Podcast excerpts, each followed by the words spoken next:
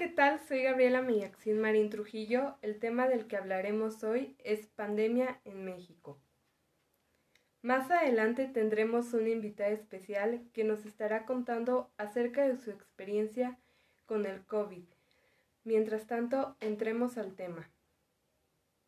La pandemia en México, al igual que en el resto del mundo, fue originada por el COVID-19 ha pasado un año exactamente desde el primer contagio en nuestro país y aún no podemos retomar nuestras vidas. Se preguntarán, ¿otra vez el COVID? Pero ¿de qué más podemos hablar si no es de eso? Ya que es lo que hasta el día de hoy nos está afectando. La pandemia atacó a todos, ocasionando desempleos, muertes y contagios, privando al mundo de su vida normal y creando la angustia y desesperación mundial. Escuchamos tantos casos en la televisión, la radio o en la misma calle sobre casos de COVID, pero realmente no sabemos por lo que se pasa hasta que lo vivimos.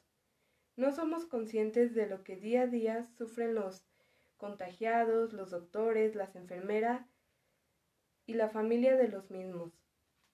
Pero también nos deja una experiencia, y es que no debemos bajar la guardia. Sí, yo sé que suena cliché, pero es la verdad, cuídate y cuida a los tuyos para terminar el confinamiento más rápido.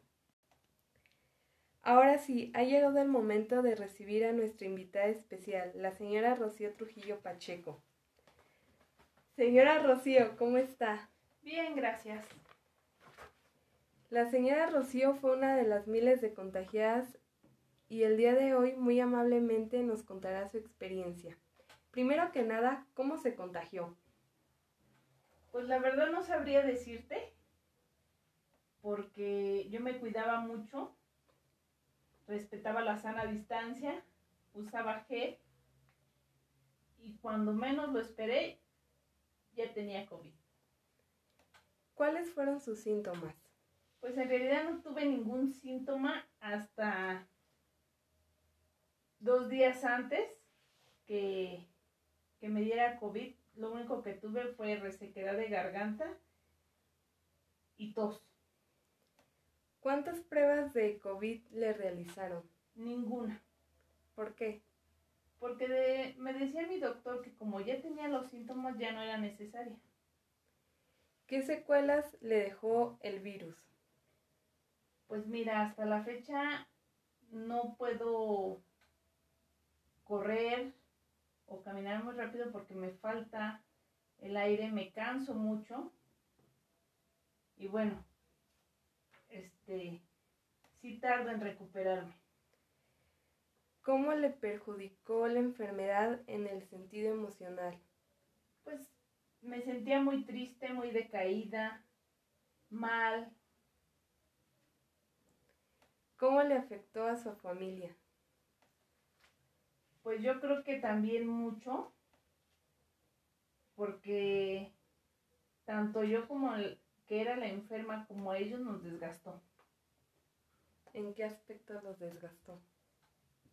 Pues en que nada más estás esperando qué podrá pasar en las próximas horas o en los próximos días, que no me fuera a poner más grave, porque como me hizo falta oxígeno. Esa era su incertidumbre de ellos. ¿Cuánto tiempo usó el oxígeno? Tres semanas. ¿Qué hizo para salir adelante y no tirar la toalla? Pues estuve tomando las medidas necesarias y llevando a cabo todo lo que me decían mis doctores. ¿Qué consejo le da a nuestros oyentes para superar esta situación? Pues que no bajen la guardia, que se sigan cuidando, que usen el cubrebocas, que nada más salgan a lo necesario. Bueno, y antes de que se enfermara, ¿cómo le había afectado a usted la pandemia? Pues igual que todos pensé que iban a ser algunas semanas nada más después algunos meses, pero ya ahorita después de la enfermedad sí, sí siento el encierro. Hay veces que sí me siento mal, porque no puedo salir, y menos yo ahorita porque me tengo que cuidar lo doble para no volver a recaer. Me comentaba que tiene un negocio. ¿Cómo le ha ido en su negocio en estas épocas? Pues sí, ha bajado, ha bajado este los clientes, pero pues todavía vamos sacándolo adelante. Y me imagino que después de enfermarse y durante su enfermedad bajó más. Así es, sí, porque pues lo tuvimos que cerrar y pues no generó nada, ¿verdad? Y con la con la enfermedad pues sí hubo gastos que tuvimos que hacer. Y personalmente extraña salir, hacer actividades al aire libre. Pues más que nada sí, este, salir porque hay cosas que tengo que ir a comprar para mi mismo negocio. Pero bueno, este, pues vamos retomándolo poco a poco. ¿Y en algún momento sufrió de depresión o de ansiedad por esta situación? Pues antes no, pero como te decía, con esta enfermedad sí te quedan secuelas y ya las vas sufriendo mejor ahora. ¿En algún momento se sintió mal estar tanto tiempo encerrada, que ya tuviera ganas de salir? ¿Se sintió frustrada en algún aspecto?